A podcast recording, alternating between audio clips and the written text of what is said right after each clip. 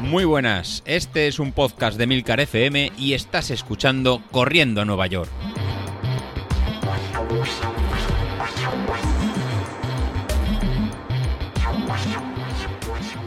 Muy buenas a todos, ¿cómo estamos? Bueno, pues viernes, ¿eh? No, no digáis que esta semana también no ha pasado volando.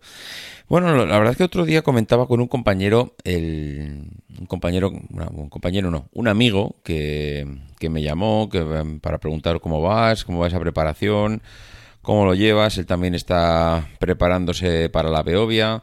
Entonces, bueno, pues eh, comentábamos un poco qué tal íbamos cada uno.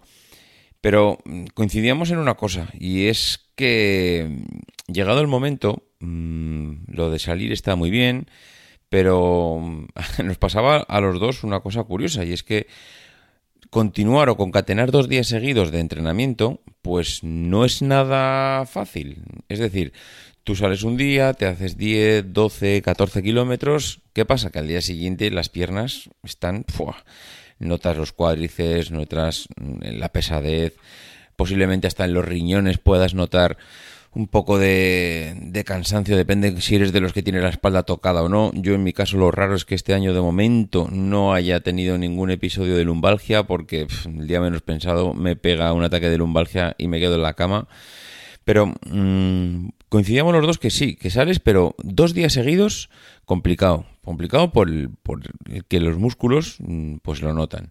Incluso él me decía, dice, que si hago más de 12, 14 kilómetros, ya empiezo a notar que, igual sí, a nivel pulmonar, a nivel de capacidad mm, de poder hacerlo, sí, dice, pero es que noto que el cuerpo ya no me aguanta, que la musculatura está muy resentida.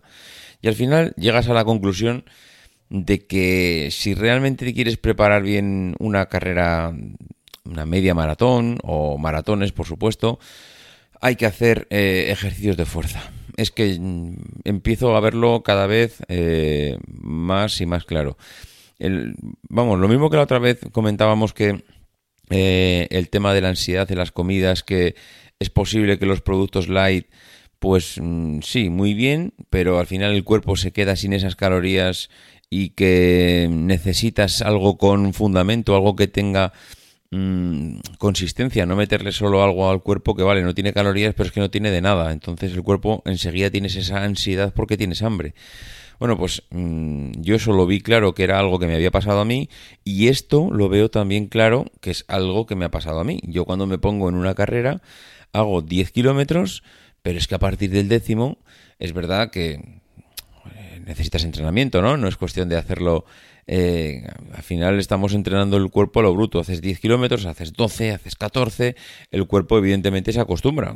Si haces muchas veces 14, 15 kilómetros, al final ya no te va a doler la musculatura a los 10, te va a doler a los 14 o 15, que es a lo que está acostumbrado. Pero en este caso, yo sí que lo noto, o sea, noto que al no tener, al no hacer ejercicios de fuerza, la musculatura la tengo como, mm, no voy a decir debilitada, pero no está preparada. No, no sé, he hecho en falta el, el, que la musculatura aguante bien, que no tenga esos, esa pesadez, ese dolor, de ese que me, de que, como tengo las piernas de calentitas al día siguiente, que no sé, que mm, seguro que eh, en parte las tienes que tener porque has hecho un ejercicio el día anterior fuerte, pero mm, no sé, no sé, es como si hago una parte del entrenamiento pero me estoy dejando la otra. ¿Qué pasa? Pues que eh, yo ahora a estas alturas, pues ya no, sé, no, no, me planteo ponerme a hacer ejercicios de fuerza, es que creo que ya voy tarde para lo que es este objetivo de este año. Lo que pasa que mm, estoy empezando a autoconvencerme que creo que de cara al año que viene, una vez que pase la Beovia, mm, no el 1 de enero, pero me refiero una vez que pase ya la Beovia, el intentar llegar al siguiente objetivo con esa parte del entrenamiento un poquito más, mm, no sé, completa. No voy a decir que ahora me voy a pasar a hacer ejercicios todos los días, pero si estoy saliendo cuatro días a la semana, pues posiblemente meter al menos un día más, entrenar un quinto día. Eh, mi amigo me decía hacer dos días a la semana, pero ya no sé cómo compaginar esto.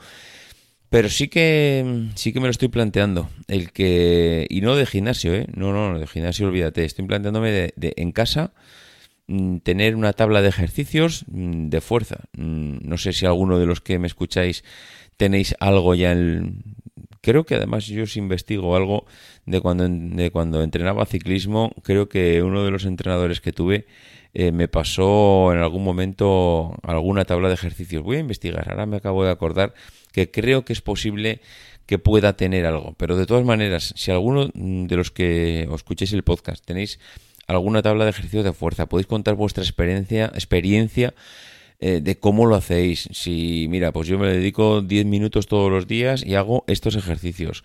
O mira, mm, yo voy a un gimnasio y hago esto otro. Oye, más que nada porque por aprender un poco de lo que estáis haciendo los demás, qué tipo de ejercicios son más convenientes, lo que os ha funcionado y lo que no. Bueno, no lo sé. A ver si alguien de los que están en Telegram nos puede pasar algo de documentación y los que no están en Telegram, bueno, ya sabéis que lo podéis eh, poner, me lo podéis mandar si tenéis alguna cosa, eh, o por correo electrónico, o por Twitter, o por lo que sea. Pero sí, sí, no sé, algo hay que empezar a pensar. ¿eh? Esto de los ejercicios de fuerza mm, creo que es más importante de lo que pensamos.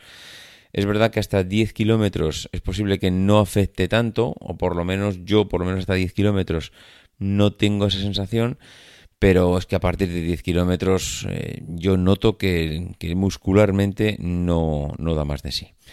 En fin, eh, lo, lo, dicho, viernes, disfrutar del fin de semana, aprovechar para entrenar. Creo que este fin de semana empieza a bajar ya las temperaturas. Yo por lo menos aquí ya estoy notando que hace un poquito más de fresquete, ya no necesitas tanto el aire acondicionado, se puede empezar a respirar y esta es una época maravillosa para entrenar porque es que lo de entrenar con 35 grados, yo, ¿qué queréis que os diga? No tengo el cuerpo preparado para esto. En fin, eh, lo dicho, que nos escuchamos el lunes y a ver si hay alguno que tenga algo, algo de experiencia o alguna o alguna tabla de ejercicios para el tema de fuerza y podemos aprender un poco sobre este tema. Adiós.